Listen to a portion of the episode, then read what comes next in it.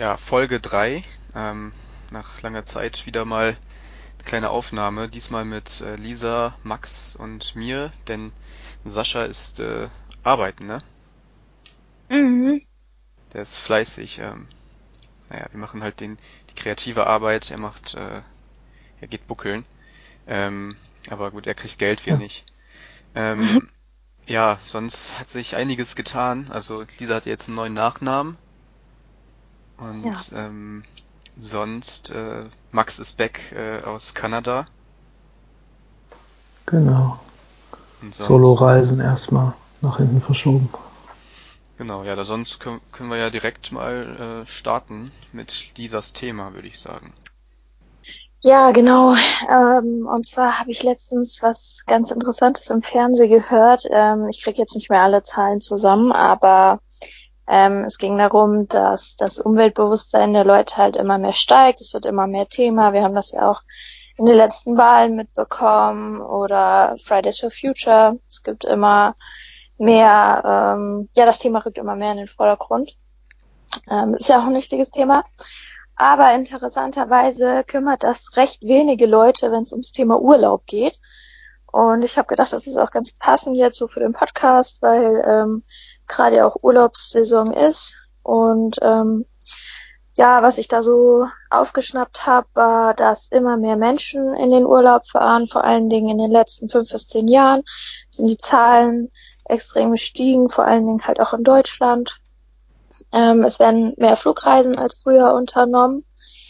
Und anstatt dass die Leute einen langen, äh, weiß nicht, zwei, dreiwöchigen äh, Urlaub machen, machen sie häufiger Kurztrips, Städtereise sind äh, beliebt geworden, haben aber noch nicht den Entspannungsurlaub von Platz eins verdrängt. Und ähm, dann, was äh, auch sehr interessant ist, ist, dass von 2007 bis 2017 es dreimal so viele Kreuzfahrten gibt, äh, beziehungsweise gemacht werden und dass jeder Vierte auf so einem Kreuzfahrtschiff Europäer ist und äh, da werden die Deutschen wohl auch ganz vorne mit dabei sein und ja, das fand ich äh, ganz interessant, da auch vor allen Dingen ja Flugreisen und Kreuzfahrt, Schiffreisen ja sehr sehr viel äh, die Umwelt verschmutzen und da wollte ich mal hören, Mhm. was ihr so drüber denkt. Ja, habt ihr schon mal eine Kreuzfahrtschiffreise äh, gemacht? Nein, also nee, ich auch noch nicht. prinzipiell würde mich das auch interessieren, also einfach mal die Erfahrung zu machen, wie das so ist. Aber eigentlich habe ich das für mich so ja abgeschrieben und gesagt, das möchte ich eigentlich nicht unterstützen. Hm. Hm, Hast du schon mal eine gemacht, Glück? Äh, nee, ich habe auch keine gemacht. Also, auch ein Bekannter von mir hat mal eine Zeit lang da gearbeitet auf so einem Schiff und das ist echt auch ein Knochenjob ohne Ende. ja, Also die Zustände da für die Crew und die Angestellten sind ähm, alles andere als schön. das habe ich auch gehört. Also mein alter Mitbewohner, ähm, der ist, nachdem der eingezogen ist, war irgendwie vorher in den Sommerferien mit seiner Familie ähm, auf einer Kreuzfahrt äh, und ähm, auch dieses mit AIDA, glaube ich, war das auch, wo man dann durch äh, halb Europa fährt und dann kurz Küsten anlegt und so und dann wieder wegfährt, ne? Also immer dieses Hin und Her. Und der sagte, der Vater war dann auch irgendwie mal dabei und hat erzählt, so dass, dass wenn du das einmal gemacht hast, hast du eigentlich im Grunde dein gesamtes äh, Umweltbewusstsein, was du vielleicht vorher gemacht hast, sozusagen ins Negative gezogen. Also das ist wirklich so heftig umweltschädlich. Ähm, ich hatte mal irgendwas gelesen, irgendeine ähm, Statistik, dass irgendwie eine Kreuzfahrtschiff oder die Kreuzfahrtschiffe in Europa machen irgendwie äh, wie viel waren das? So viel wie 80 Millionen Autos oder so oder 8 Millionen Autos im Jahr aus oder ich weiß es nicht. Also die Abgase davon ähm, müsste ich nochmal Also genau eine nachlesen. große Anzahl. Ja, es ist auf jeden Fall gigantisch. Das stimmt. Mhm. Und was ich halt noch festgestellt habe, selber als ich mal zum Beispiel in Lissabon war, wenn man das Glück hat, dann zu einer gleichen Zeit in so einer Touristenstadt zu sein, wo auch so ein Kreuzfahrtschiff anlegt, äh, da sind die Städte überhaupt nicht für gewachsen. Also das ist auch für die, die Orte, die besucht werden, gar nicht so einfach, weil dann einfach auf einmal Tausende von Touristen da reingespült werden und ähm, einmal durchgekarrt werden. Das ist einmal so ein Thema, dass das teilweise die Städte da gar nicht, also die so schon super voll, gerade Lissabon. Und dann kommt noch so ein Schiff rein und nochmal kurz tausend Leute für einen Tag, die natürlich auch alle Sachen sehen wollen, die alle Touristen sich da anschauen. Hm. Mhm. Und dann machen sie es leider auch noch oft mit ihren eigenen Angestellten, eigenen Bustouren, Busunternehmen da, dass also auch die Leute, die jetzt in der Stadt leben würden, gar nichts davon haben, dass dieses Schiff da anlegt, sondern das bleibt eigentlich alles im Reisekonzern, das ganze Geld. Und die Touristen geben relativ wenig äh, so aus, dass dann wenigstens die lokale Bevölkerung was davon hätte. Ja, Und stimmt. nicht mal das hilft. Mhm. Also hier ja. steht, Kreuzfahrtschiffe verursachen 24 Prozent des weltweiten Abfalls im Meer. Wow. Also das sind Zahlen so, wo man sich denkt, äh, in ein paar, weiß ich nicht, Jahren oder vielleicht Jahrzehnten hat man ja mehr Plastik als Fische im Meer.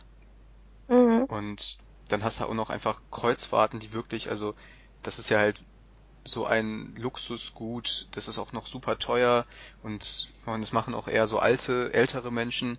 Also das ist echt so schon ziemlich pervers, muss man sagen. Ja, vor allen Dingen, wenn man sich das halt wirklich mal ansieht, die Statistik, dass in den letzten zehn Jahren sich die Anzahl an Kreuzfahrturlauben ähm, sich einfach verdreifacht hat. Und ich sehe oder ich bezweifle es, dass dieser Trend jetzt ähm, äh, von jetzt auf gleich nachlässt oder dass es einfach weniger wird, weil die Leute ja sowas wie Urlaub auch immer mehr schätzen und ähm, die Leute immer mehr Geld dafür haben und auch ausgeben. Und ähm, ich denke eher, dass das halt noch zunehmen wird und dadurch wird ja dann auch die Umweltverschmutzung und auch die Verschmutzung in den Meeren dann noch zunehmen.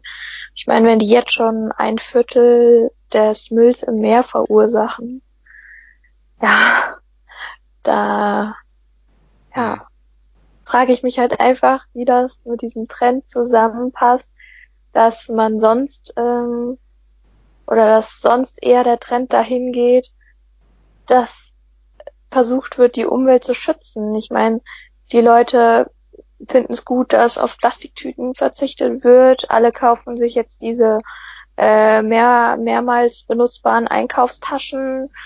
Äh, ich sehe immer wieder, dass Leute halt auch zum Shoppen ähm, oder ich mache das auch selber, ähm, genug Tüten mitbringen und dann, weiß ich nicht, äh, bei H&M oder sonst wo, dann die Kleidung, die sie gekauft haben, in die selbst mitgebrachten Tüten stecken und äh, lauter solche Geschichten ähm, sind halt kleine Schritte oder oder auch, dass jetzt die Strohhelme ersetzt werden oder die To-Go-Becher.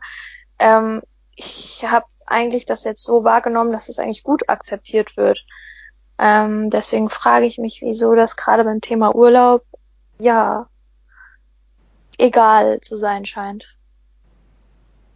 Hm. Also es gibt, äh, ich denke, dass es eine Erklärung dafür gibt, die äh, mit dem persönlichen Einbußen zu tun hat, weil ähm, es ist, glaube ich, relativ einfach, äh, sich eine Baumwolltasche zu kaufen und äh, auf Plastik zu verzichten. Es ist wirklich nicht schwer mittlerweile auf Plastik zu verzichten, also du kannst halt echt in vielen Belangen weniger Plastik verbrauchen. Ähm, es ist auch, auch nicht äh, schwer, Dinge nicht auf den Boden zu werfen oder so. Es ist aber relativ äh, spürbar, sobald äh, du auf deinen Urlaub verzichtest. Also wenn du wirklich sagst, ja, ich fliege jetzt nicht nach Kuba oder so.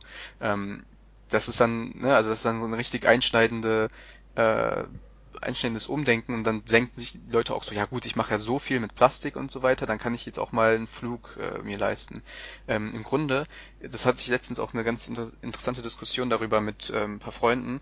Im Grunde ist das so gewesen, das war ein Kumpel, wir waren im Starbucks und der hat sich dann irgendwie einen Plastikbecher geholt äh, in dem er sein Getränk hatte, während wir alle halt Tassen hatten. Dann hat halt eine Freundin gesagt, ja, warum hast du jetzt Plastik und keinen eigenen Becher oder warum hast du nicht ein äh, Glas oder so von Starbucks genommen? Hat er gesagt, ja, weil die Plastikbecher, äh, dass man die Wirtschaft in Deutschland mit Plastikbechern im Grunde sehr gut funktioniert. Also wir haben nicht so ein großes Plastikproblem hier und dann noch das Argument, dass ähm, zum Beispiel Baumwolltaschen, äh, also diese Jutebeutel, die äh, im Grunde ein bisschen mehr umweltschädlicher sind in der Produktion als Plastik. Weil wenn du Plastik verbrennst, hast halt irgendwie nur so ein bisschen CO2. Aber die Herstellung von ähm, Baumwolltaschen ist halt äh, sehr äh, ja, aufwendig, da brauchst du halt einen hohen Wasserverbrauch und sowas und also Energieverbrauch insgesamt oder Aufwand, äh, das ist dann erst irgendwie ab der 50. oder teilweise bis zur 100. Benutzung, erst dann hast du eine bessere Ökobilanz am Ende. Aber so einen Jutebeutel kann man ja 50 bis 100 Mal locker benutzen. Also wenn ich mir vorstelle, dass ich zum Beispiel jede Woche einkaufen gehe, Lebensmittel, und ähm, anstatt mir so eine Tüte beim Rewe zu kaufen, äh, jedes Mal nehme ich jedes Mal meinen Jutebeutel mit. Und ich gehe jede Woche einkaufen, sprich 52 Wochen im Jahr. Ähm, das heißt, ich müsste nur für den Lebensmitteleinkauf diesen Jutebeutel ähm, zwei Jahre lang benutzen. Und dann ähm, hätte sich das schon gelohnt. Und ich glaube schon, dass ein Jutebeutel dazu in der Lage ist und ein Mensch auch dazu in der Lage sein sollte, den Jutebeutel zwei Jahre lang zu benutzen. Es geht doch bei der Sache, glaube ich, hauptsächlich darum, dass der Jutebeutel den Leuten so irgendwann zu langweilig wird und die sich dann lieber einen neuen kaufen wollen oder Fängt ja. zu sammeln. Hm, ja, genau, anfängt die zu sammeln, weil ja fünfmal vergessen beim Einkaufen, fünfmal einen neuen Beutel gekauft. Ja. Hm. Dann lohnt sich's halt nicht mehr. Man muss dann halt konsequent und logisch an die Sache rangehen. Ja, aber es ist, es ist ja halt einfach, einen YouTube-Beutel zu holen, als halt auf deine Reise zu verzichten. Ja, ja. ja. Und äh, das ist aber auch etwas, was Menschen also ich glaube, dass man das nicht so einfach vermitteln kann. Also wie willst du das den Leuten sagen? Gerade in so einer Zeit, wo äh, zumindest habe ich so den Eindruck, viele einfach nur irgendwie in Ruhe gelassen werden wollen, so bedingt, also gerade auf, auf, auf dieser verantwortungspolitischen Ebene, ähm, dass es halt den, die erfolgreiche Politik ist halt die, die sagt, ja, wir wollen bloß nichts von euch, wir machen auch keine Steuern, nichts, äh, Hauptsache ihr wählt uns und wir sorgen dafür, dass ihr sozusagen nicht belästigt werdet im Alltag. So, das ist ja immer diese Diskussion, wenn die Grünen dann sagen, ja Leute, ja natürlich wollen wir die Umwelt verändern, aber das wird halt, oder sagen wir den Umweltschutz verbessern, aber natürlich wird das auch Geld kosten. Also Umweltrettung kostet Geld. So, das ist dann CO2-Steuer, das ist dann Verzicht auf äh, Billigflüge, das ist dann ähm, teureres Fleisch und so weiter, ähm, wo auch immer natürlich die soziale... Aber das wollen Ver doch auch viele, oder? Also die Grünen sind ja sehr erfolgreich. Hm, ja, also, es gibt viele, die sagen, bitte schränkt mich da ein, bitte, ähm, bitte macht das so, ob das da alles, das letztendlich klärt, ist, glaube ich, auch eine andere Frage. Habe ich einen guten Artikel in der Zeit drüber gelesen, über die Grünen wie mhm. grün die denn wirklich sind. Ähm, ja. Aber ich finde schon, die, die Leute entweder die wollen in Ruhe gelassen werden, also im Sinne von, ich will keine Steuern zahlen und ich will für mich arbeiten. Man hat halt die, die sagen, bitte Staat, regel das alles für mich. Und ich sehe es eher, dass die zwei immer weiter auseinanderdriften und sich äh, gegenseitig abhärten und weniger miteinander reden wollen. Ja, es ist ja immer dieses Argument, also das, äh, was ich gerade aufgeführt habe, war ja dieses Argument sozusagen auch gerade so FDP und sowas, die sagen, nein, wir wollen keine Verbote, immer die Freiwilligkeit und so weiter. Ich finde das große Problem an diesem, also jetzt kurz um das zu erklären, diese Freiwilligkeit in Bezug auf äh, Fliegen- oder Fleischkonsum. Also du kannst natürlich Fleisch für 1,50 Euro anbieten, ähm, das wird auch gekauft, weil es halt einfach günstig ist und jeder denkt, ja, ich bin doch nicht doof, ich bezahle doch jetzt keine 17 Euro für ein Biohuhn, sondern kann halt auch hier für wenig Geld was holen. Und das sagt die FDP halt, ja, ist halt der Markt und äh, jeder muss halt selber entscheiden, ob er auf Fleisch verzichten möchte oder überhaupt teureres Fleisch kauft. Ähm, andererseits funktioniert es aber so irgendwie nicht, weil man das hat ja irgendwie gemerkt, dass es halt äh, auf Kosten der Tiere, auf Kosten der Umwelt, äh, Anbauflächen für Futter, alles drumherum, also es ist halt einfach, hat nicht funktioniert. Äh, sozusagen ist halt irgendwie ein Fehler im System, da könnte halt der Staat eingreifen, indem der zum Beispiel, war jetzt auch letztens in den Schlagzeilen, die Fleischsteuer erhöht. Oder nicht die Fleischsteuer, sondern den Fleischpreis, wahrscheinlich dann letztlich über eine Steuer, ich weiß nicht genau wie.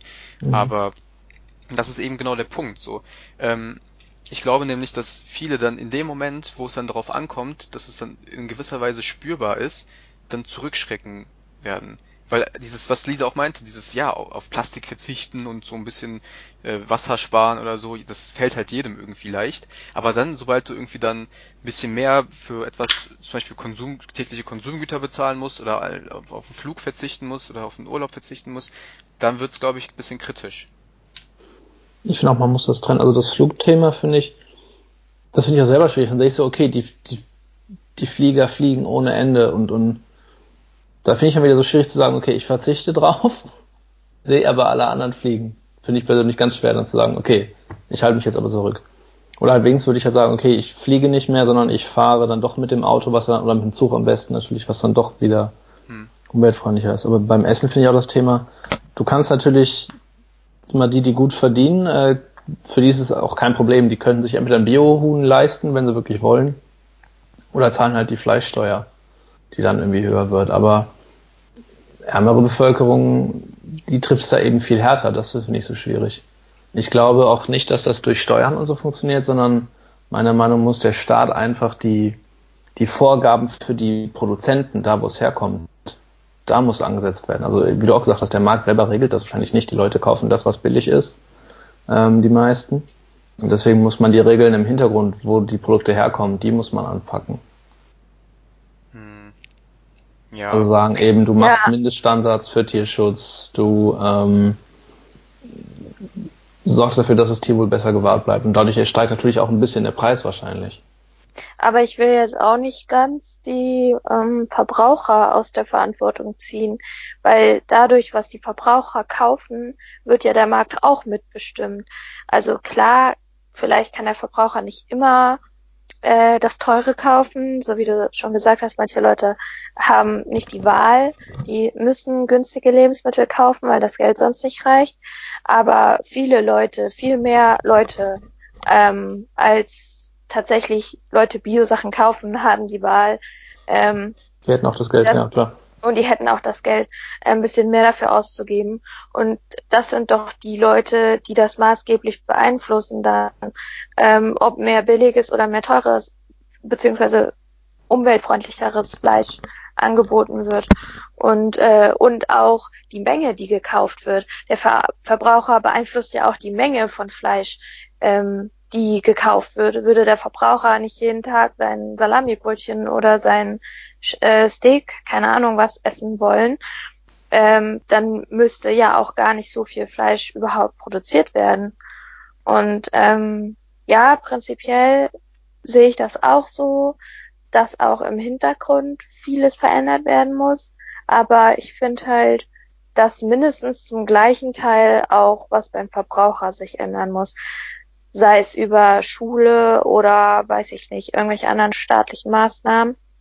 Ich meine, wenn du es nicht anders gelernt hast von zu Hause äh, und Geld immer das Nummer eins Thema war, Geld wichtiger war als Ökofleisch, als Ökolebensmittel, als gesundes Leben, als Qualitätsprodukte, dann wirst du es wahrscheinlich später auch so handhaben, wenn du nicht selber reflektierst und drüber nachdenkst, ähm, ist, war das so richtig, was Mama und Papa gemacht haben oder so. Ja, aber das funktioniert nicht. Also ich glaube nicht, dass ähm, man, wenn man das jetzt, also du, du stellst ja sozusagen auf die individuelle Ebene ab. Du sagst unter anderem, also nicht nur, aber auch, müssen die Verbraucher ähm, sozusagen äh, ja, nicht umerzogen, klingt jetzt gleich ein bisschen hart, aber sozusagen das Bewusstsein geweckt werden bei denen, dass es halt falsch ist, was sie machen.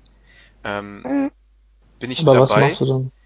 Äh, aber, aber, die Frage würde ich halt stellen, äh, wie machst du das? Also ähm, ja. erstmal hast du das Problem, äh, ich wäre da eher bei Max, der halt gesagt hat, ja, wir müssen das halt bei den ähm, ja, Produzenten sozusagen klären, indem du irgendwie politische Rahmenbedingungen schaffst, weil in dem Moment, wo du das auf die individuellen äh, Leute abwälzt, ist das ja sozusagen die Abwälzung von staatlicher Verantwortung auf die Bürger. Und das ist das, was ich auch am Anfang meinte, dass man sozusagen den Bürger erstens aus der Verantwortung, äh, ja, schwierig vielleicht nehmen kann, weil da hast ja immer wieder, wie gesagt, dieses Marktargument und so. Und äh, das zweite ist halt, das ist halt irgendwie doch eine staatliche Pflicht, würde ich sagen. Und ähm, die darfst du halt nicht irgendwie einfach auf den Bürger abwälzen. Natürlich, also du brauchst irgendwie ich glaube auch, wir haben äh, im Bildungspodcast auch über Bildung über Ernährung mal kurz gesprochen. Oder vielleicht in einem anderen Podcast mal. Aber, ähm, also in einer anderen Folge meine ich. Jetzt bist du weg. Bitte? Hörst du mich? Hallo? Ja, hört. Seid, seid ihr da? Ja, du warst bei mir zwischendurch kurz unterbrochen. Ja. Okay. Test, Test, Test. Okay. Lisa, bist du noch da? Auch nochmal weiter. Ja, bin da. Okay. Ähm, genau, also wie gesagt, ähm, du, du dieses, dieses Abwälzen auf den Einzelnen ähm, bringt, glaube ich, wenig. Also eher ähm, gucken, dass es irgendwie eine Pflicht wird. Und ich glaube, ähm, also Pflicht im Sinne von, dass man Rahmenbedingungen setzt politisch und ich glaube, dass man nicht anders als über Verteuerung der Produkte dahin gelangt, was natürlich auf Kosten der sozialen äh, Schichten, äh, der sozialen, äh, also einkommensschwachen Schichten gehen wird. Ich würde nochmal zurück zum Thema.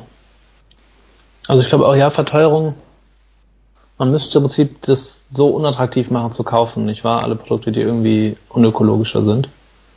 Ähm aber das ist für mich dann, das klingt für mich wieder fast ein bisschen nach Planwirtschaft oder auch das Thema ja, es ist schon eine Umerziehung irgendwie. Natürlich möchte ich die Leute aufgeklärt haben ähm, über ihre Folgen von dem, was sie tun, äh, wie gesunde Ernährung funktioniert.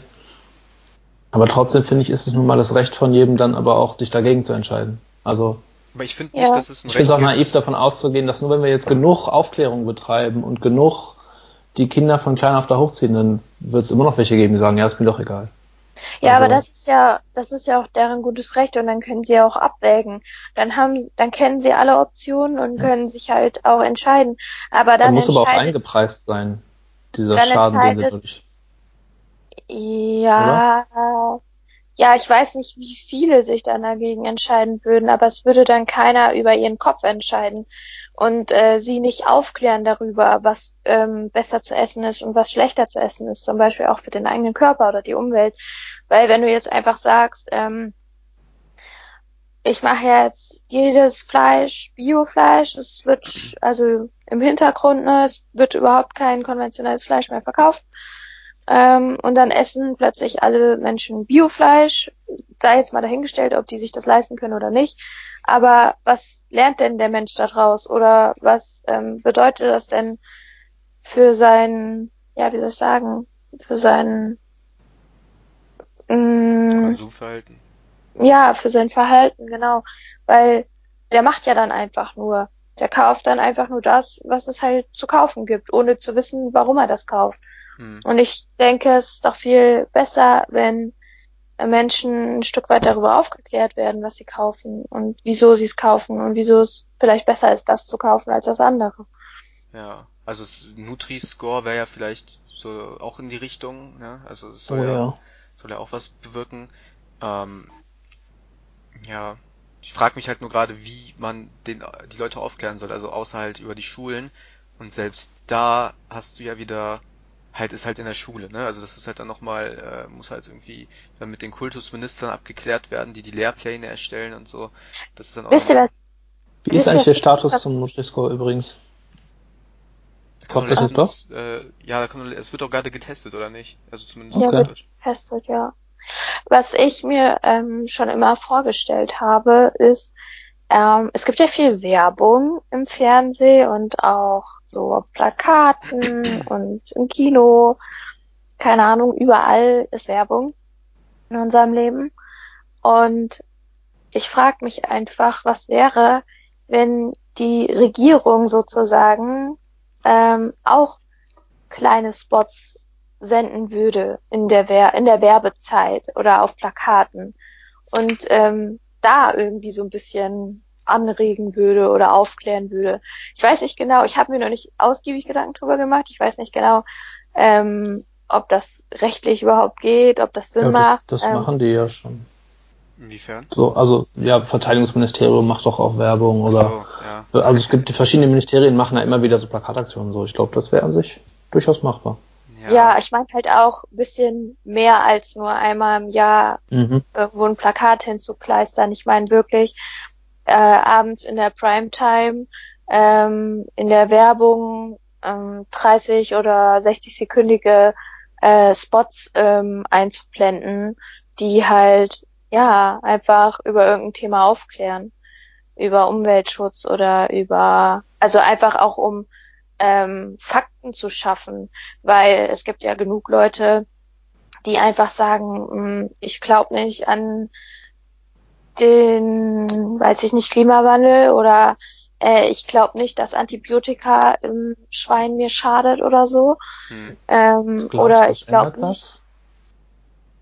Also glaubst naja, du, die Leute, die ja jetzt, jetzt immer noch so dreist sind, den Klimawandel zu leugnen? Wenn dann, die sehen doch so einen Spot dann und denken sich direkt, oh, hier Propaganda und oh.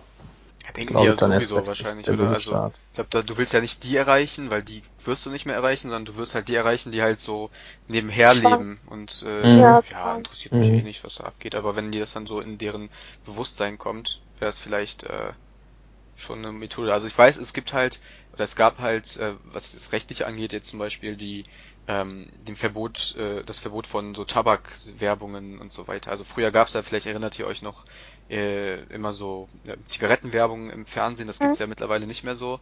Äh, ab und ja. zu mal im Kino, irgendwie ab acht oder so dürfen die äh, sowas machen, aber sowas halt nicht. Oder auch so Bitburger wird ja auch immer alkoholfrei beworben und so. Also es ist ja immer so eine so eine Sache. Ähm, ich glaube, das Problem wäre dann, ich denke, sowas könnte man machen, wenn das erstens gewollt wäre, also gewollt im Sinne von, dass es halt, also ist, sowas gibt's ja, ne? Also wenn du zum Beispiel auf irgendwelche Ministerienseiten guckst, die machen ja dauernd Flyer über all mögliche Dinge, die auch wichtig sind. Also ja, aber die Leute informieren sich ja nicht freiwillig genau, darüber. Weil der, das ist das Problem. Weil der Zugang einfach nicht hergestellt ist. Also ich habe mal ein Praktikum genau. im Arbeitsministerium gemacht und wir hatten da eine Aufgabe als Praktikanten, dass wir einen Flyer erstellen sollten über diese FCKW-Kühlschränke heißen die doch, glaube ich, ne? Diese Kühlschränke, die halt dieses mhm. und so weiter. Die darfst du ja nicht einfach äh, wegschmeißen, sondern die musst du halt wirklich ganz äh, besonders entsorgen, äh, meistens über irgendwelche kommunalen Abgabeorte in, innerhalb deines Bezirks. Ähm, also das ist halt schon strafbar, wenn du die einfach irgendwie auf den Straßenrand stellst oder so. Ähm, und das haben wir halt über Flyer gemacht. So. Und dann habe ich mir auch in dem Moment gedacht, ja cool, ich habe jetzt einen Flyer gemacht und der steht halt irgendwie zum Download bereit oder zum kostenlosen Bestellen auf der Internetseite des Arbeitsministeriums unter Chemikaliensicherheit. So. Ja. Und hm, wer, wer, wer, guckt da drauf? Da, ja, wer ja. guckt da drauf? Also, sorry, ne, das ist halt äh, überhaupt, also ich, vielleicht liegt das halt einfach daran, dass die nicht so ja, wie soll ich sagen, gebildet oder bewandert sind, im, wie man Verbreitungswege macht. Also dann macht halt eine Werbeagentur innerhalb der Regierung auf, wie äh, die sich dann darum kümmern, wie man das an den Mann bringt oder an die Frau bringt. Also ja, Propagandaministerium quasi. Nein. ja, ist doch. Propaganda ist äh, was anderes. Also ich würde, äh, es wäre ja natürlich, du hast halt das Problem, es gibt Menschen, die sagen, ja, es ist, Klima gibt's nicht und so, ne, oder Klimawandel ja. gibt's nicht, aber ähm, wenn man jetzt irgendwie einen wissenschaftlichen Konsens hat, dann sollte man halt auch auf diese Leute scheißen und dann finde ich halt einfach diese Werbung, wie, äh, wie äh, Lisa das meinte, einfach zur Primetime ausstrahlen. So, warum denn mhm. nicht? Gibt halt wahrscheinlich rechtliche Probleme, dann wird sich. Ich glaube, dann würden, glaube ich, auch ein paar irgendwelche Produzenten oder so würden, weil du müsstest ja wahrscheinlich dann, ne, so gucken sie mal hier, wie schlecht das Fleisch produziert wird, man zeitweise nicht. Es gibt ja auch so Dokus auch schon über Milch, dann sieht man dann die Euter und wie das alles aussieht, richtig ekelhaft und dann müsste man ja mal Leute auch an Pranger stellen ne, und sagen, die und die Firmen agieren Ja, und danach so eine Werbung von der Firma da auf dem nächsten Sendeplatz. ja, das das äh, ist ja häufig so. Es gibt äh, zum Beispiel von äh, Lebensmittelbehörden manchmal so Listen, die rauskommen und dann steht da dann so, ja, dieser Imbiss hier hatte Gammelfleisch, geht da nicht hin.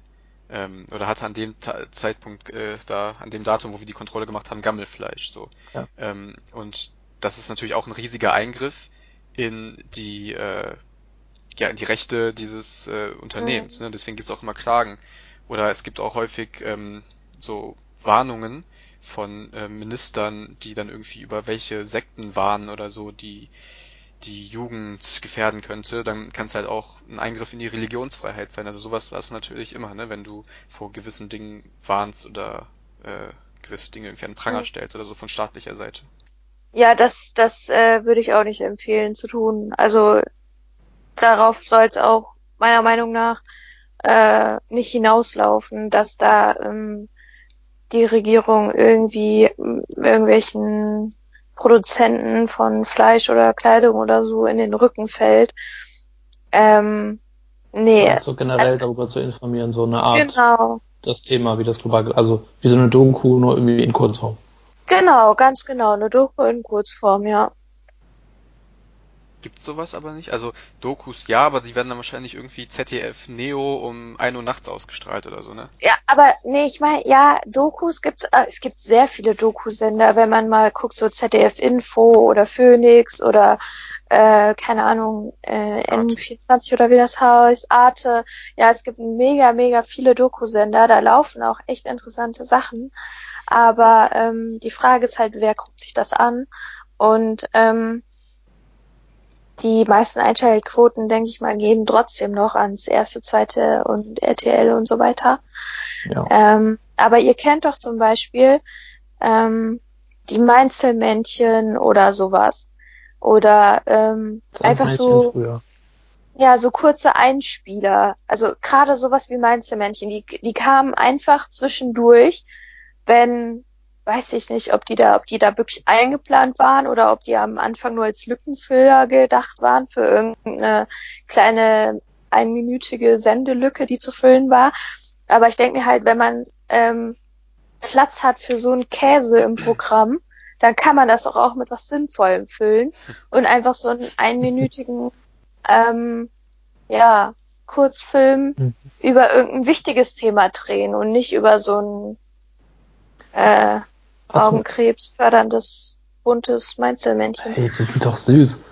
Was. Was mir, da, was mir da in den Sinn kommt, ist sowas wie so, so, ähm, na, die äh, Spots zum Thema Don't Drink and Drive oder überhaupt über Alkohol, Kennenlernen und diese Geschichten. Vielleicht kann man das mal am ehesten damit vergleichen, ne? Das ist ja auch irgendeine Behörde hinter, die ja, dann genau. diese Spots in Auftrag gegeben hat und dann sind das ja auch so 30 Sekunden, eine Minute Sachen, um einfach so ein bisschen Bewusstsein dafür zu wecken.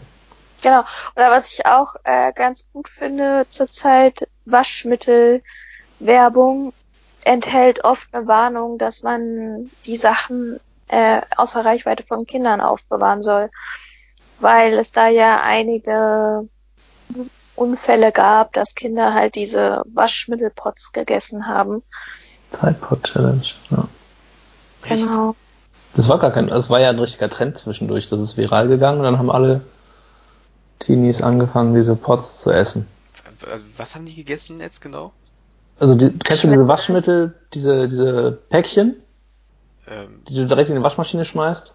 Das ist quasi wie so ein Spülmaschinentab, nur für die Waschmaschine. Ja. Okay. Die haben wir halt gegessen.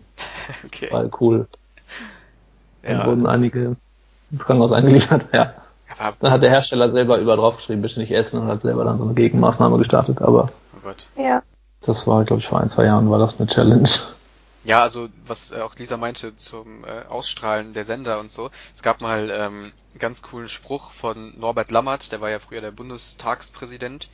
Ähm, der hat dann irgendwie zu irgendeiner Konstituierung des Bundestages äh, gesagt, das ist schon echt lange her, ähm, dass es halt äh, wurde irgendwie nicht übertragen äh, von ARD oder ZDF und der fand das halt nicht gut und hat dann ähm, das so kritisiert, indem der dann vorgelesen hat, was gerade denn auf ZDF läuft, statt eben diese, diesen wichtigen Vorgang zu äh, präsentieren. Dann war irgendwie so, ja, es läuft gerade auf ZDF die 24. Ausgabe von äh, äh, Nicole, Deine Wege zum Glück oder irgendwie sowas.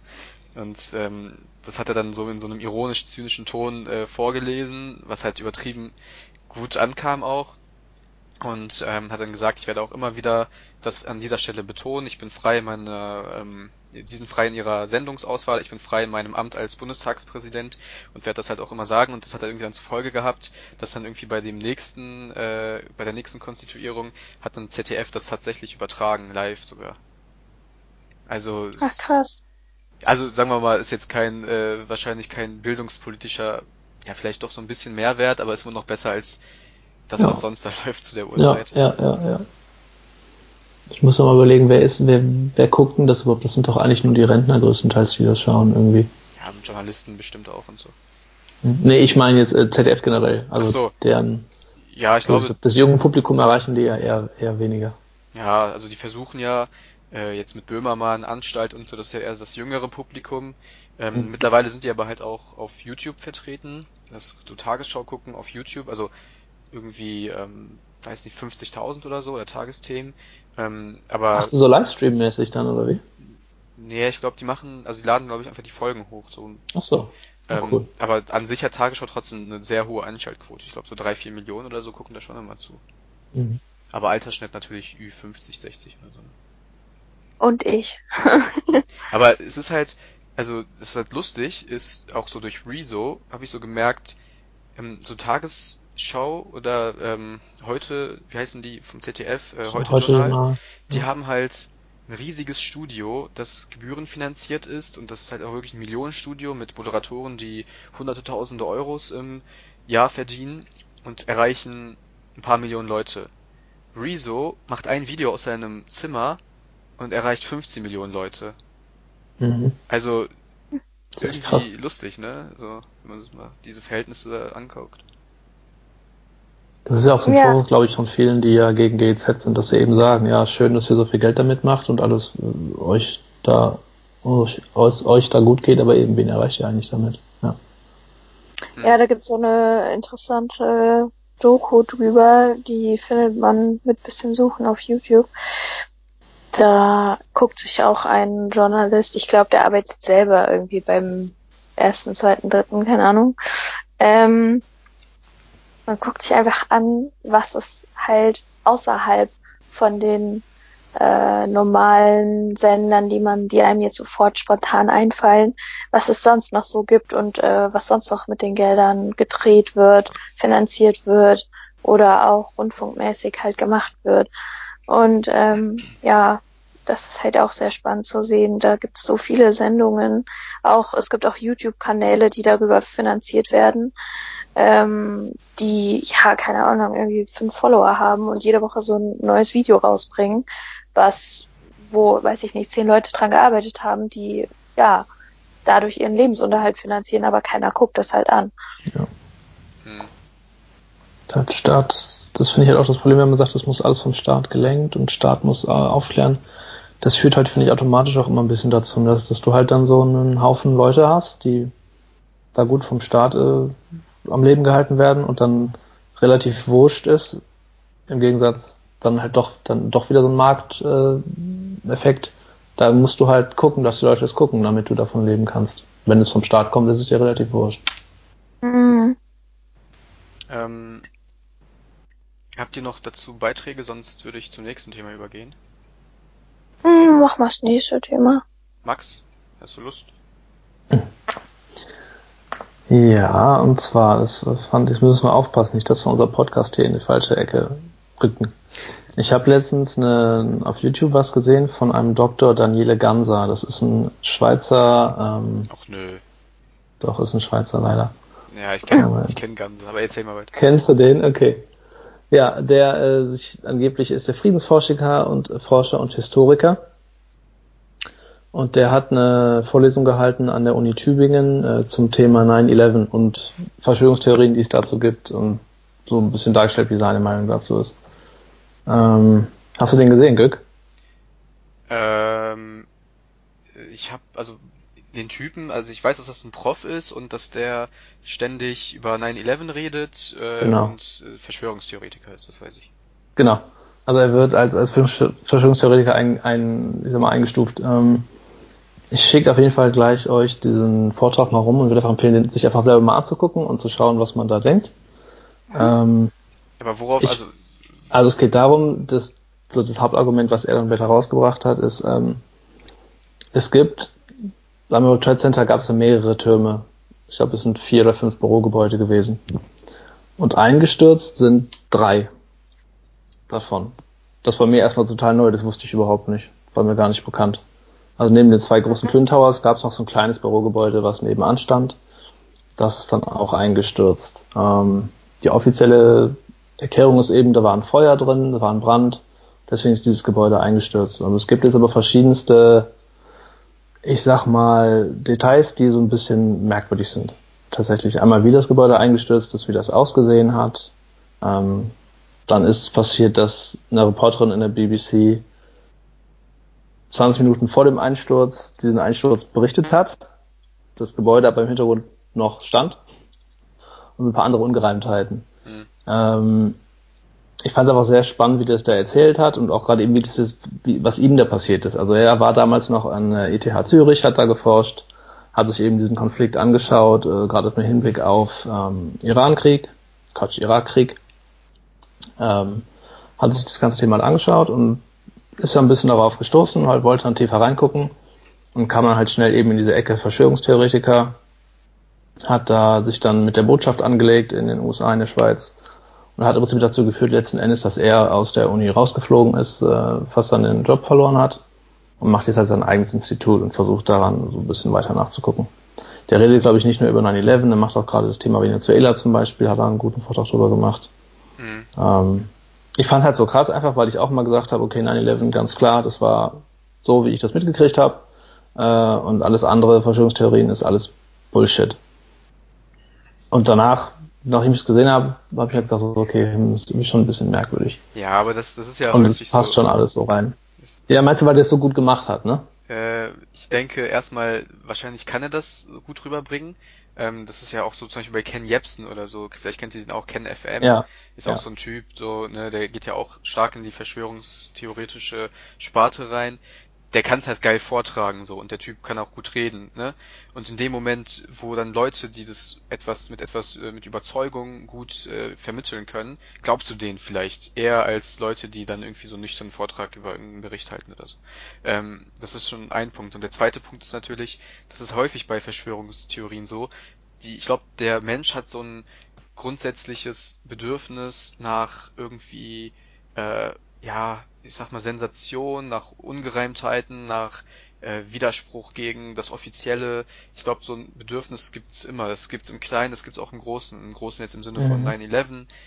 Im Kleinen vielleicht sowas wie, äh, weiß ich nicht, der Nachbar hat bei seinen Steuern geschummelt oder irgendwie sowas. Ähm, so, und dieser Mix aus beidem, also es gut erklären können und halt vielleicht dieses Geile auf Verschwörungen sein oder so, ergibt dann irgendwie so eine Art ja, lass dir mal zuhören oder cool und so weiter. Ich finde aber, dass das gefährlich ist im Übrigen. Was meinst du jetzt? Ja, das ja, natürlich, das kann, das kann krasse Effekte haben, ja. Also, ich kenne Gansa nicht. Äh, ich weiß halt, dass er irgendwie wahrscheinlich von seiner Uni oder so, jetzt du ja erzählt, auch geflogen ist. Ähm, ja.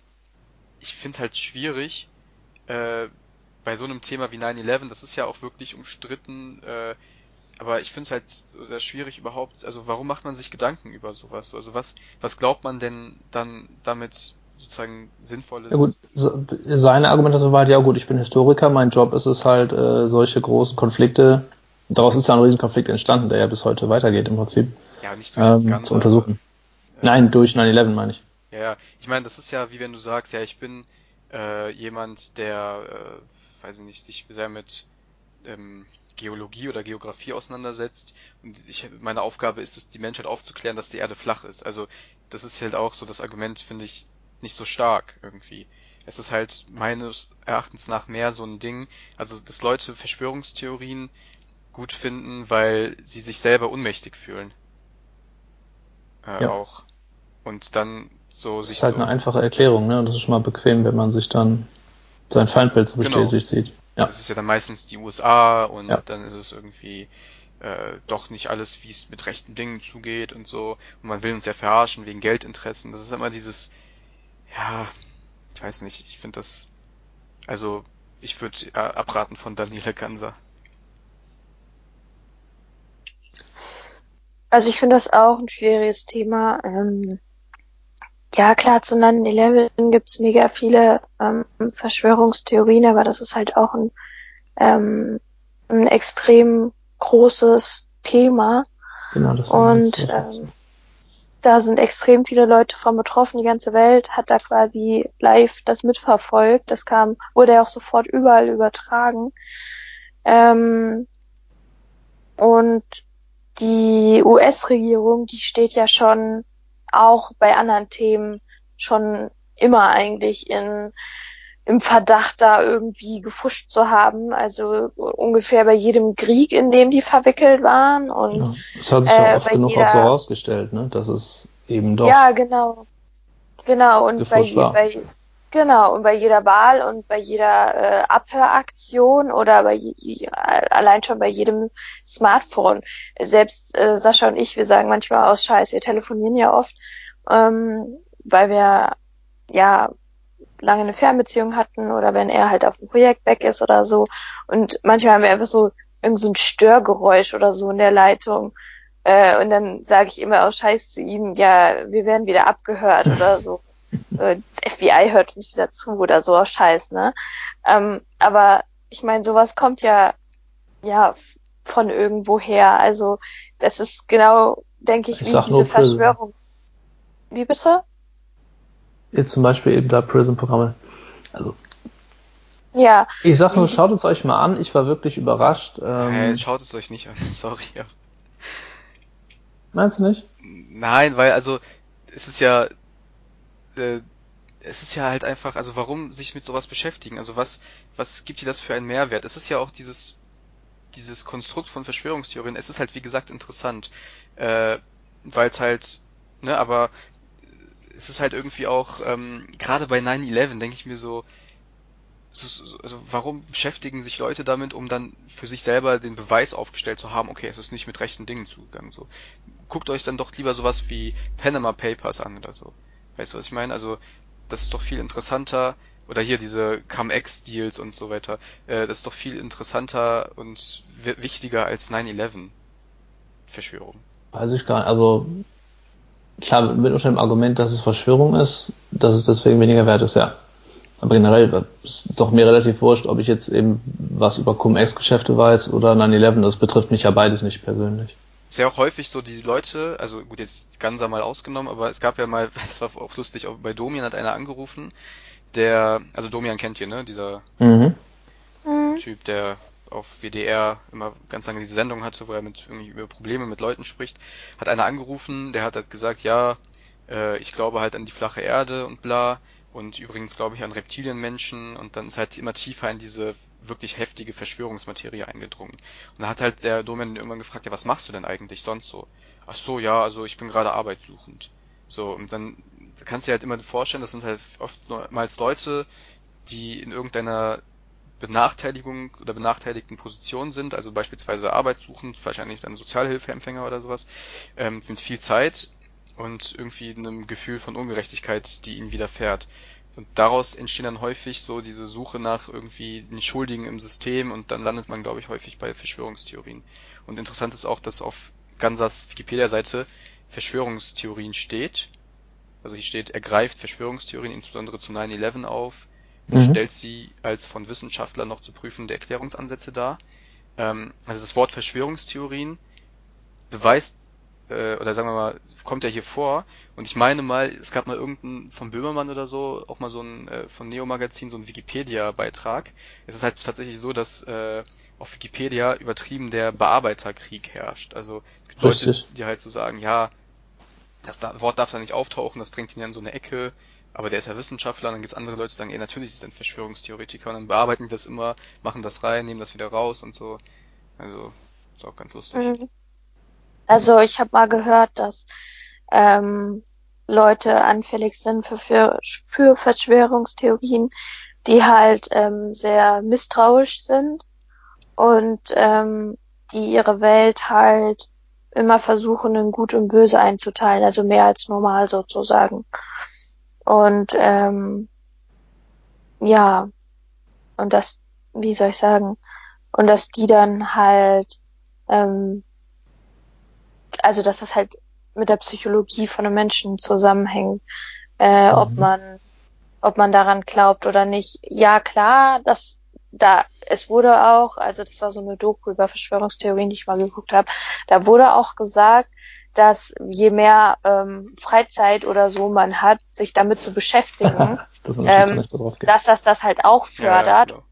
je oder je mehr man mit Menschen zu tun hat, die halt auch an so eine Verschwörungstheorie glauben, dass das das halt auch fördert. Aber um überhaupt dahin zu kommen, dass du daran glaubst und dass du da eigene an Nachforschungen anstellst und so weiter, also überhaupt in diesen Teufelskreis, sag ich mal, reinzugeraten, äh, dafür muss deine Psyche halt offen genug dafür sein, weil du halt ähm, ein sehr, also ein Problem mit Vertrauen hast, dass du halt sehr allem gegenüber misstrauisch bist und dass du halt deine Welt immer versuchst, in Gut und Böse einzuteilen und so weiter. Ja, Mhm. also man muss sich ja auch vorstellen, äh, vielleicht noch zwei Sachen so als Abschluss. Äh, das erste ist, man kennt das doch aus dem eigenen Alltag so, wenn es irgendwie jemand hat ein Geheimnis und der verrät das jemandem in Vertrauen, dann kann es halt, oder auch aus der Schulzeit, dann kann es halt oft passieren, dass morgen halt die halbe Schule davon Bescheid weiß, weil einer halt nicht dicht gehalten hat. Und dann kann mir doch keiner erzählen, dass es dann plötzlich bei einer Weltverschwörung ernsthaft äh, es allen Menschen gelingt, die Klappe zu halten, die das von Bescheid wissen. Also versteht ihr, was ich meine? Wenn es im kleinen Kreis schon nicht funktioniert, wie soll es dann auf einer Weltebene funktionieren so? Mhm. Also Mhm. du meinst, es würde eine eingeben, der das ausplappern würde oder der das quasi leaken Ja, mit würde. Sicherheit. Also so ein Whistleblower wie Edward Snowden. Das ist natürlich auch ein Punkt, der für Verschwörungstheorien spricht. Also es gibt natürlich auch, wie ihr gesagt habt, welche, die sich bewahrheitet haben. Also Ja, es gibt ja auch so. Sachen, die vertuscht ähm, wurden, ganz klar. Natürlich, ja. Ja. Ne? Und aber dann muss es halt einen geben, der das offiziell macht, so. Und das ist halt ein Whistleblower wie Snowden, der dann halt irgendwie die Daten klaut und die dann veröffentlicht, so. Ja, Äh, aber ich finde Ja, halt, es gibt auch noch mal, es gibt halt auch noch mal einen Unterschied zwischen ich vertusche was und erzähle eine Lüge und einer Verschwörungstheorie. Eine Verschwörungstheorie, ähm, das ist ja, das wächst ja, wie soll ich sagen, auf dem Mist von irgendwem, der halt nicht an die Wahrheit glaubt oder nicht an mh, ähm, stimmt, ja. das, was in der Öffentlichkeit steht, glaubt. Aber wenn ich halt, zum Beispiel, wenn ich jetzt, ähm, keine Ahnung, ich jetzt, ich sag allen Leuten, ich esse morgens Müsli, aber heimlich ziehe ich mir jeden Morgen fettes Nutella-Brot rein und äh, sag jetzt mein Leben lang, ja, ich esse Müsli, aber das stimmt eigentlich gar nicht. Und ähm, das ist dann von mir gelogen, ja.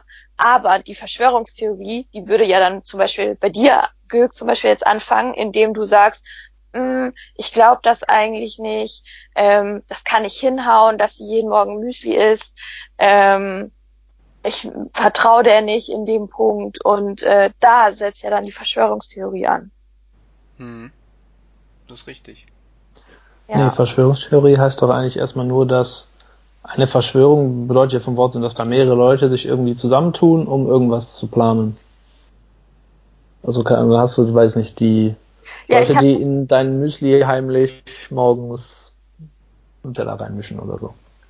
Sich sonst ja, ich habe das gerade mal nachgeguckt. Ähm, eine Verschwörungstheorie muss drei Kriterien äh, erfüllen.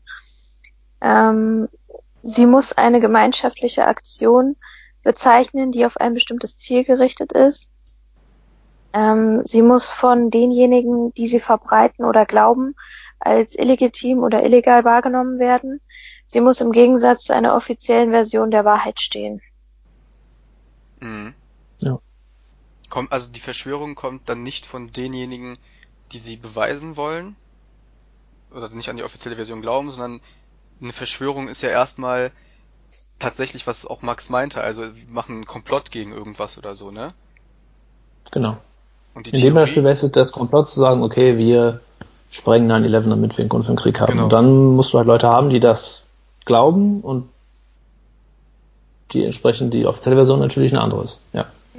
Es geht auch bei Verschwörungstheorien oft um Beweise. Also es geht, Verschwörungstheoretiker behaupten ja oft, dass die Beweise ähm, für die gängige äh, Wahrheit sozusagen, dass die falsch sind.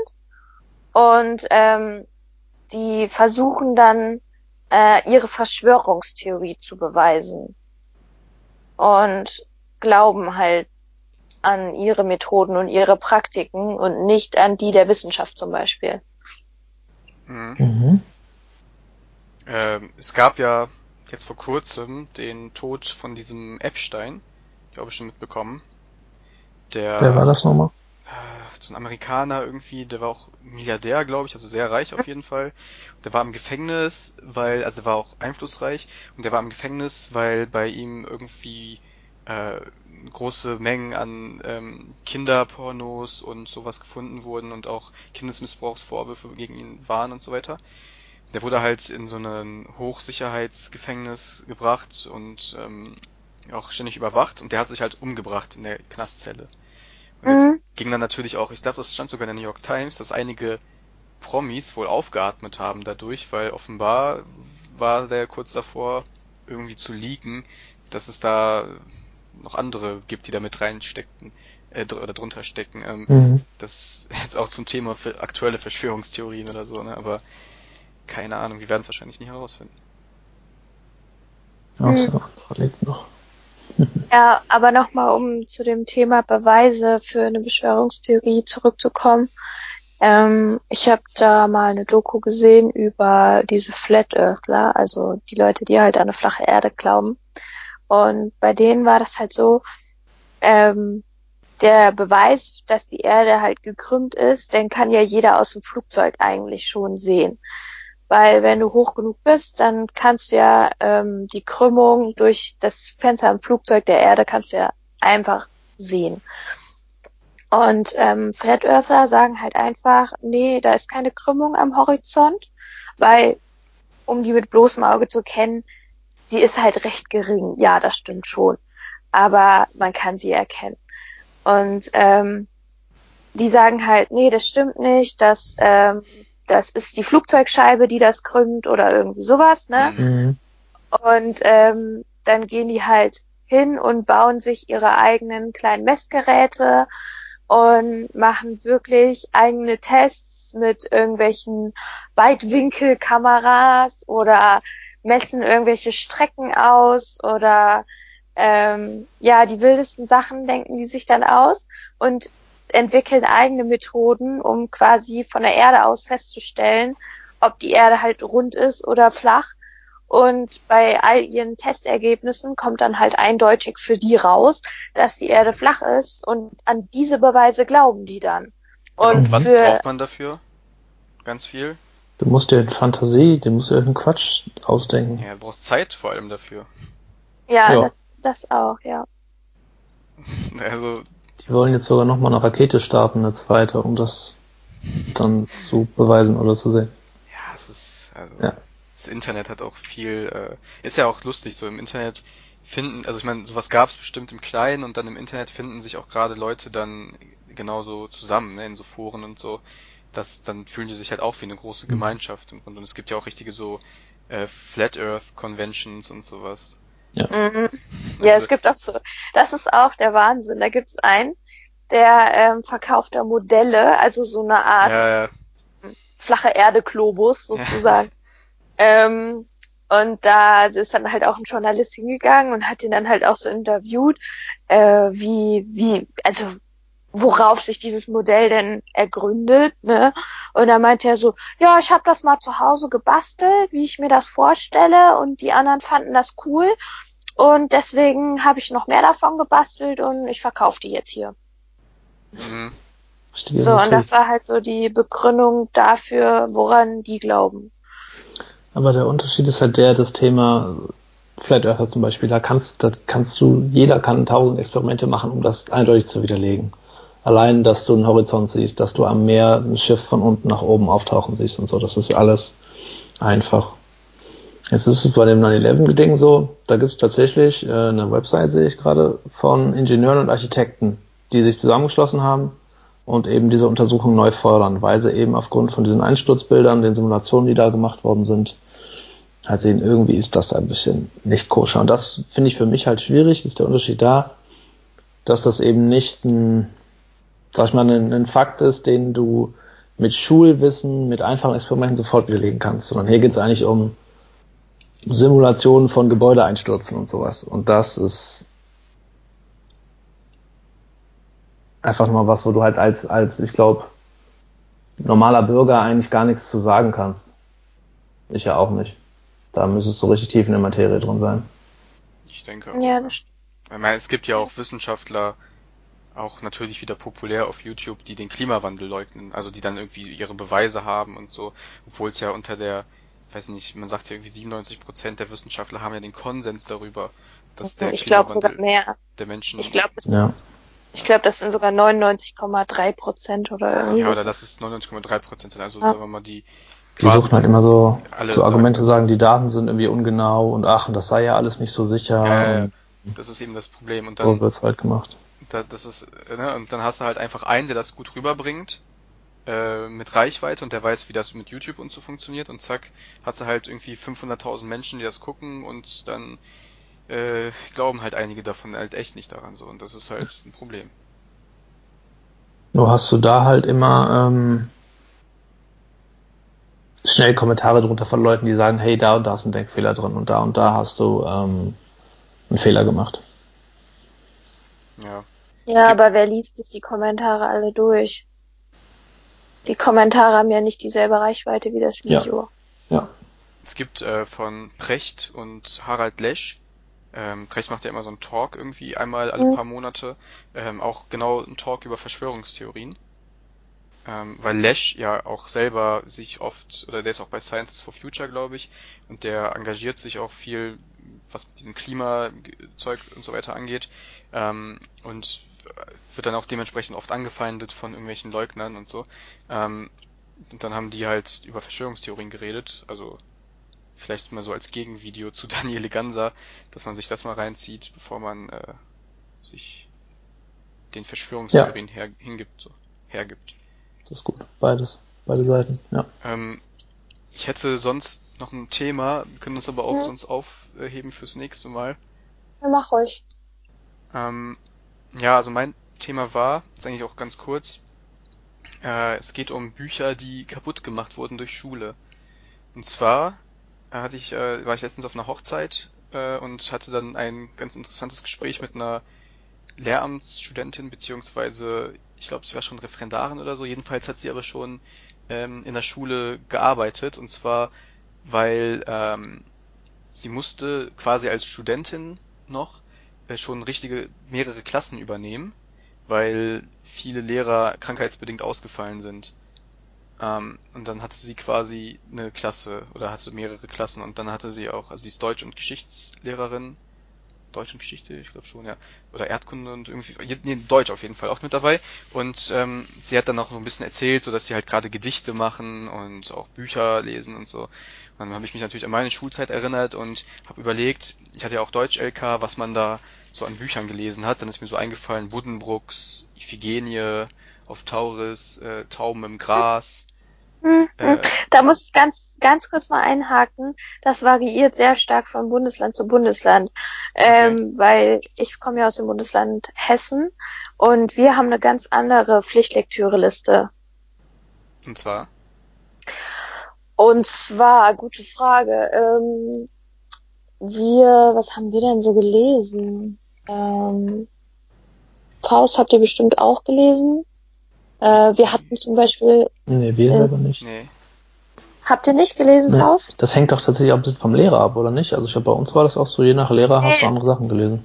Ja, ein bisschen hängt das auch vom Lehrer ab, aber es gibt tatsächlich da so Pflichtlektüre-Listen. Äh, mhm. Wir hatten in seiner frühen Kindheit einen Garten, da erinnere ich mich gerade noch dran.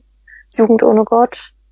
Nee. Äh, wir hatten Der Sandmann, Sagt mir alles äh, nicht. Dann noch so ein paar andere Sachen wie Kabale und Liebe, ähm, Emilia Galotti, Die Leiden des jungen Werthers, Irrung, Wirrung, nee, sowas. Gar nicht. Krass, sagt mir auch gar, also ich kenne manche, aber gelesen in der Schule, keins von denen.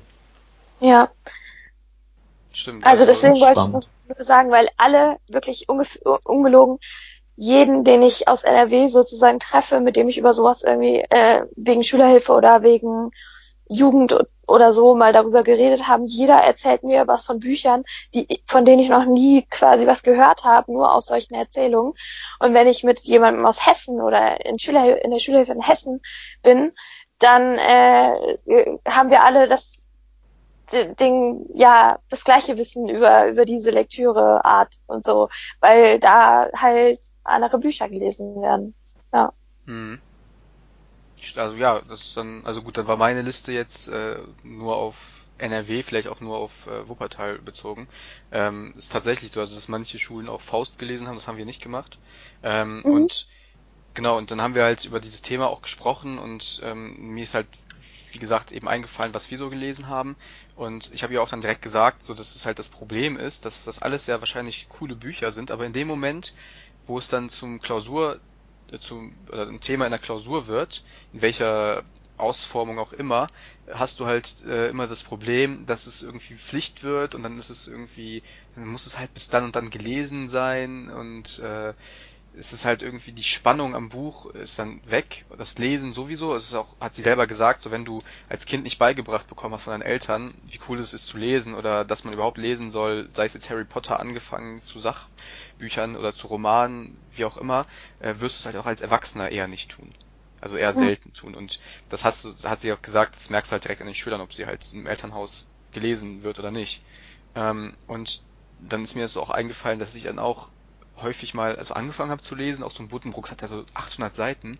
Mhm. Und, also sorry, ne, aber wer kommt auf die Idee, das so zu machen, als äh, Lektüre äh, in Deutschunterricht zu tun? Ähm, und dann haben wir uns natürlich alle nur äh, aus dem Internet äh, Zusammenfassungen und Inhaltsangaben und es gibt ja schon Lektüren, Schlüssel, Analysen, sowas gibt's ja alles schon im Internet.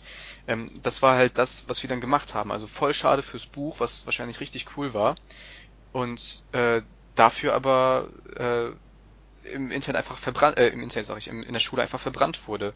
Und dann hab, wollte ich euch fragen, so gibt es Bücher oder fallen euch Bücher ein? Ich meine, Max und ich waren auf derselben Schule, vielleicht haben wir auch so Überschneidungen, aber fallen euch Bücher ein, die vielleicht richtig cool sind, so im Nachhinein, die aber irgendwie von euch äh, oder die von der Schule bei euch sozusagen kaputt gemacht wurden?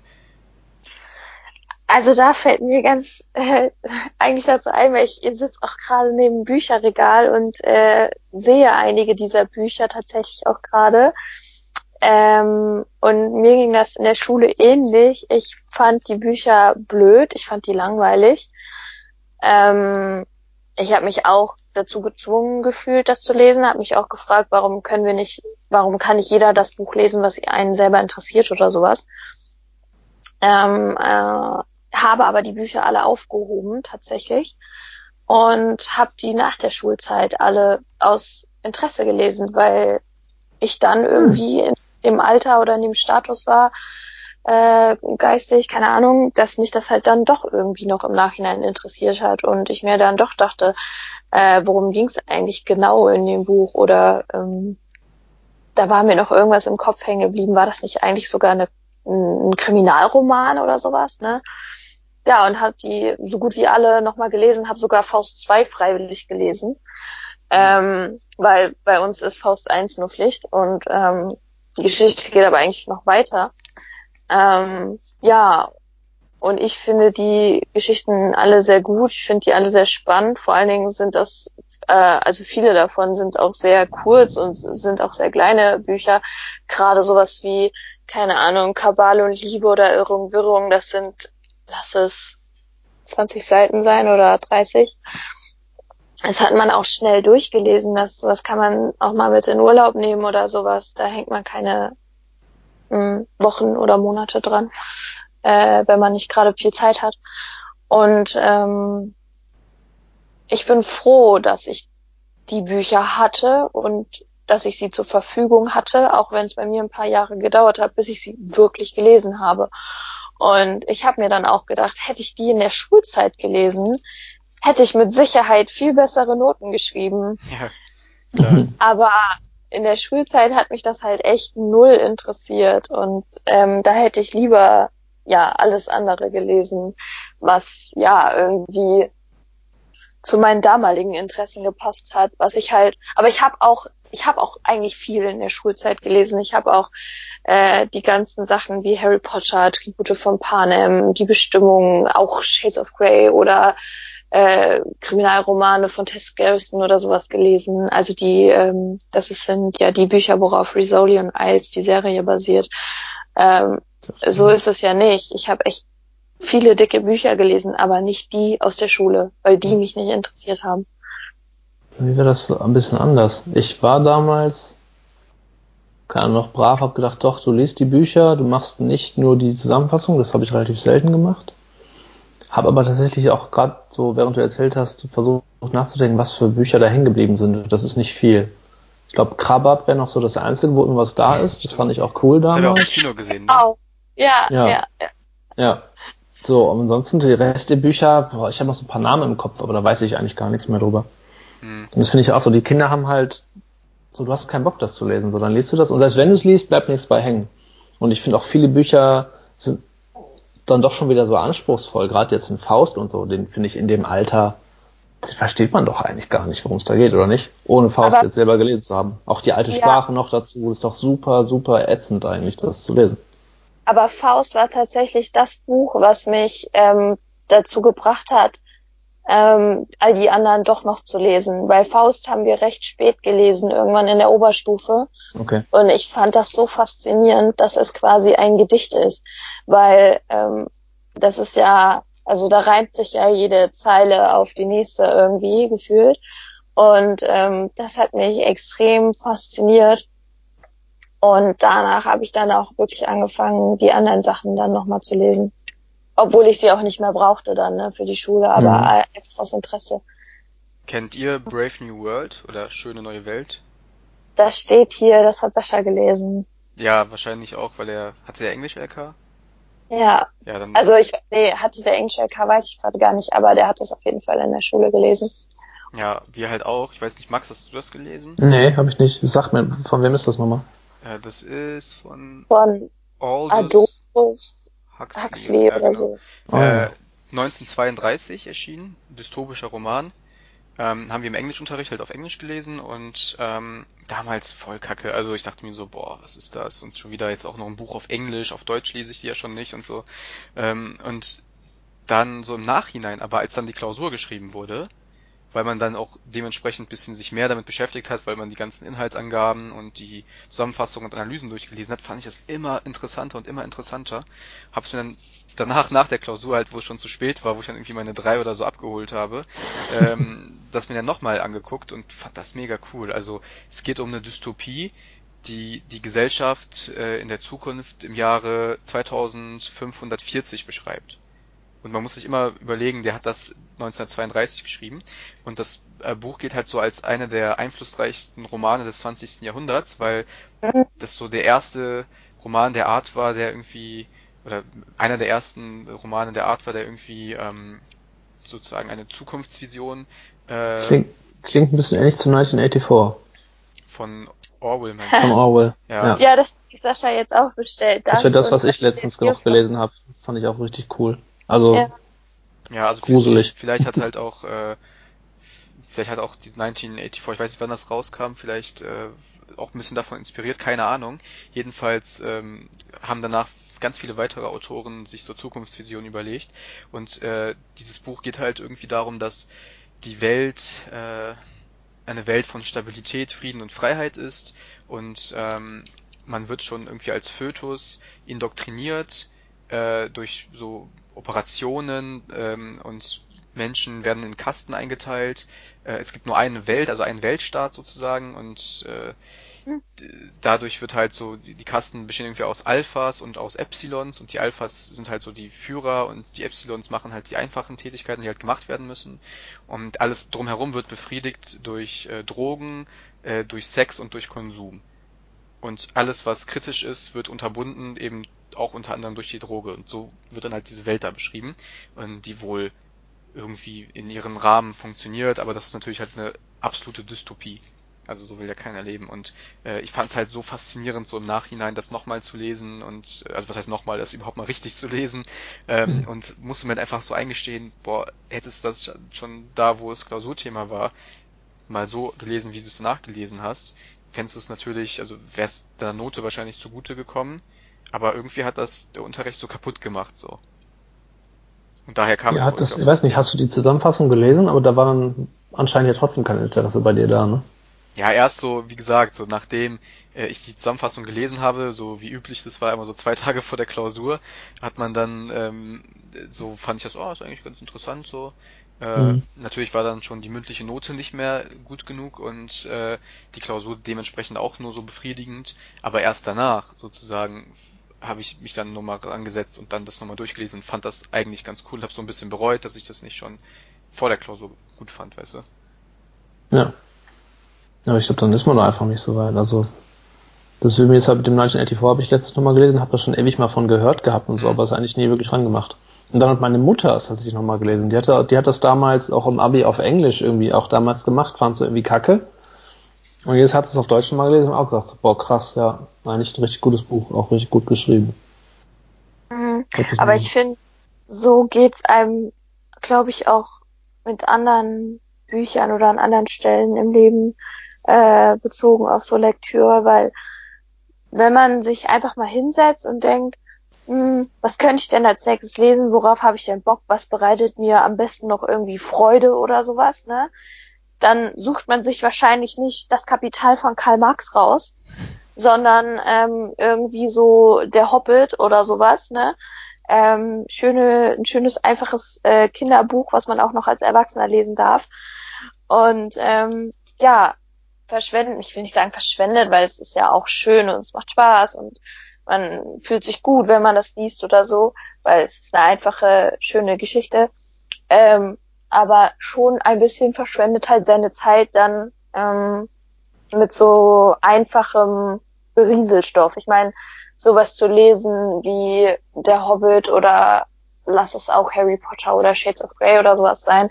Das ist ja im Grunde wie, wenn man sich einen Film im Fernsehen anguckt. Mhm. Man lässt sich halt mhm. einfach von irgendeiner Geschichte berieseln. Aber man könnte eigentlich so viel in dieser Zeit investieren, um halt wirklich ähm, Lektüre zu lesen, die ähm, einem noch was beibringt oder einen zum Nachdenken anregt oder wo halt wirklich was von hängen bleibt, außer einer schönen Geschichte. Ja, und auch. Das finde ich auch durch Hobbit, also ohne, Hobbit ist das einzige Buch in meinem Leben, das ich nicht zu Ende gelesen habe, weil ich es zu langweilig fand. Ja, die tun. Aber, ähm, auch als nicht Hobbit-Fan würde ich sagen, auch bei Hobbit lernt man ja vielleicht trotzdem was, aber ich finde auch so ein bisschen wie mit Netflix jetzt gerade. Du kannst dich halt mit Netflix zudröhnen lassen mit zig Geschichtchen Mhm. Da hast du vielleicht mal ein, zwei kleine Sachen drin, irgendwie so ein Black Mirror am Anfang noch, wo man sich wirklich denkt, boah krass, eben, das regt zum Nachdenken an, das zeigt mal eine andere Perspektive oder kritische Dokus oder so. Und ich finde aber oft dann, wie findet man die Sachen? Außer man hat halt eben schon mal von gehört, man kennt es aus der Schule, ähm, vielleicht so ein paar alte, die einflussreichsten Bücher des so und so vielen Jahrhunderts, aber ich habe letztens wirklich mal ernsthaft geschaut halt, so was gibt's noch für Sachen, wo man sagt, die sollte man mal gelesen haben. Das fand ich gar nicht so einfach. Da gab es jetzt nichts, äh, wo ich, also ich hätte gedacht, da findet man vielleicht was. Irgendwie eine Seite mit einfach Leseempfehlungen nach verschiedenen Themen und so, aber wo man halt sagt, da bleibt was hängen. Das ist ein, ein innovatives Werk. Vorschlagen, vielleicht sogar einfach ähm, in eine Bibliothek zu gehen oder eine Bücherei und sich mit Leuten zu unterhalten, die dort ja gerade sind und zu fragen, einfach ins Gespräch zu kommen, also auch eine soziale Interaktion draus zu machen. Ähm, was liest du denn oder mhm. was würdest du mir empfehlen? Kennst du irgendein interessantes Buch, was jetzt nicht gerade Top-Bestseller bei Rewe ist oder so? Ich finde äh, ja. Büchereien oder auch diese Antiquariat, wie heißen die Anti, diese Dinger, die alte Bücher verkaufen. Genau, die haben irgendwie auch voll die geile Atmosphäre. So, also ich bin mhm. voll gern in so äh, Bibliotheken oder Büchereien auch. Ähm, und zu dem, was Max meinte, also das habe ich auch mal gemacht, äh, schon etwas her, dass ich halt geguckt habe, ja, gibt es Bücher, die man gelesen haben muss. Dann habe ich aber schnell festgestellt, ja, gibt es, aber es ist halt voll kategorieabhängig. Also es gibt Romane, wo jeder sagt, das musst du gelesen haben und das und das. Äh, beispielsweise auch Orwell ist so ein in der Kategorie auch äh, eins, was halt must must äh, read ist sozusagen. Äh, aber dann habe ich mehr so in Richtung ähm, Sachbücher geguckt und da gab es halt auch natürlich wieder eine Liste dann extra dafür oder Philosophie, dann gab es eine Liste extra dafür. Und dann habe ich tatsächlich auch welche davon bestellt und natürlich nicht alle gelesen oder so, aber irgendwie fand ich das dann doch, was auch Lisa meinte, so ein bisschen, ähm, ich sag mal, für mich selber hat es mir mehr ein besseres Gefühl gegeben, dass ich was gelesen habe, wo ich auch mehr von am Ende hatte, sag ich mal, im Sinne von Bildung oder neuen Gedanken oder wirklich auch über etwas nachdenken, was du gerade gelesen hast oder sich weiter informieren, als jetzt, wenn ich Harry Potter nochmal lese. Mhm. Andererseits habe ich dann, nachdem ich viele oder mehrere Bücher in so Sachbücherecke gelesen habe, wieder das Bedürfnis gehabt, mal wieder so einen Roman zu lesen oder ein Fantasy-Buch oder so zu lesen. Also so eine Ausgewogenheit dazwischen wäre vielleicht schon das Richtige so. Ja, genau, man kann das ja auch abwechseln. Man kann ja auch sagen, ähm, auf jedes, äh, weiß ich nicht, auf jede Lektüre, die mir irgendwas bringt, kann ich dann einen Roman lesen. Mhm. Tja, da muss man gar nicht so regelabhängig machen, oder? Das eben hatte nur das Bedürfnis danach und ich ist ja nichts Verwerfliches, sich ja. auch mal einfach berieseln zu lassen. Ja, aber die Versuchung äh, heute ist ja dann natürlich viel genau. größer, dass du dich dann auf Netflix die was reinziehst, äh, anstatt, also dich davon berieseln lässt, als ja. halt ein Buch zu lesen. Und jeder ja. ist sich ja wahrscheinlich einig, dass ein Buch lesen so mehr, einen größeren Mehrwert hat. Alleine schon, dass du dich dann auch noch so von deinem Wortschatz weiterbildest und auch überhaupt, äh, weiß nicht, einfach so, das ist ja auch irgendwie Kultur im, eher, eher Kultur als jetzt, weiß ich nicht, Netflix oder so zu gucken. Ja, lesen, lesen fördert ja auch zum Beispiel deine Rechtschreibung. Ja, natürlich, das auch, ja.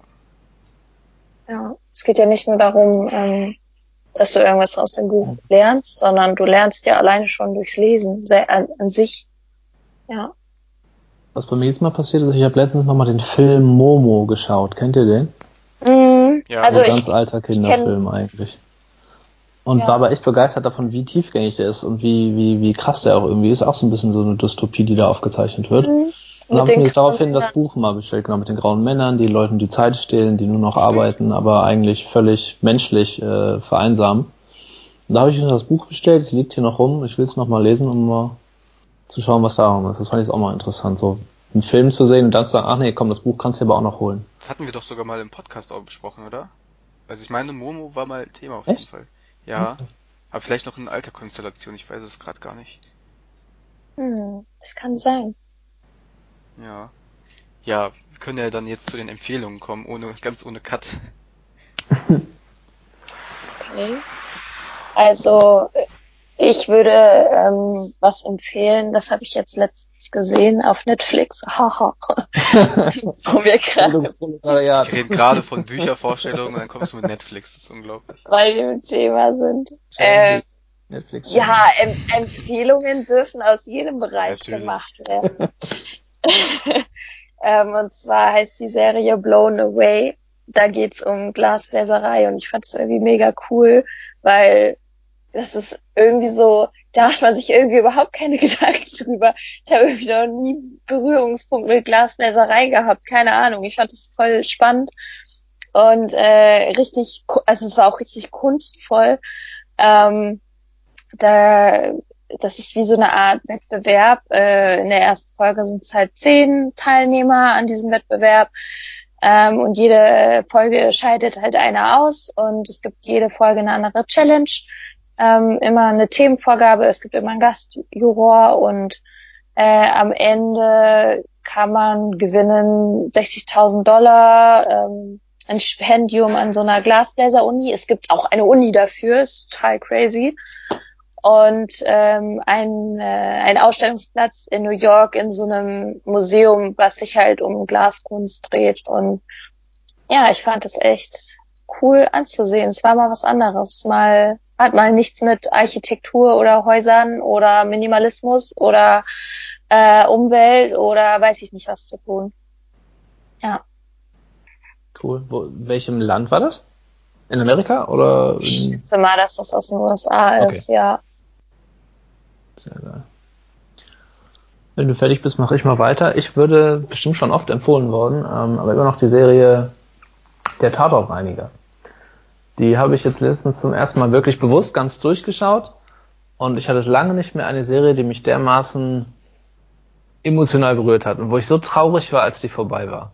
Ich finde das so toll, dass diese, die hat so einen ganz eigenartigen deutschen Humor, total trocken, geht aber auch so viele tiefe Themen des Lebens ein. Vom Sterben, über Pflege von Angehörigen, Einsamkeit, Kunstmarkt, was der noch mit der Realität zu tun hat. Also so viele Themen, die da angeschnitten werden auf eine Art und Weise. Der ist halt super Schauspieler, auch von Björn Sehr extrem, ja. ja. Also wer die noch nicht gesehen hat, unbedingt anschauen. Mhm. Mhm. Das ist mit äh, dem Schauspieler von Ernie von Stromberg, ne? Richtig. Ja, richtig. Genau. Der ist richtig cool. Ja. Der äh, ist auch der Polizist in Mord mit Aussicht. Okay, da bin ich, da, das weiß ich nicht. Kenn ich. Ähm, ja, deutsche Serien, also wer guckt denn bitte sonst deutsche Serien, außer jetzt Tatortreiniger und Stromberg? Also. Ich? ich weiß, ich weiß. ähm, ja, ich empfehle einfach mal Brave New World, also habe ja jetzt schon ein bisschen was dazu erzählt und ist ein cooles Werde ich mir, glaube ich, holen. Gerade der Vergleich mit 1994 interessiert mich. Mhm. Ja, das werde ich mir wahrscheinlich. Und vielleicht habe ich Brave New World noch irgendwo, dann kann ich es Ja, können wir tauschen. Ja. Genau, können wir Bücher tauschen. Guck mal, so fortgeschritten sind wir schon. Muchas gracias, afición. Este para vosotros. ¡Sí!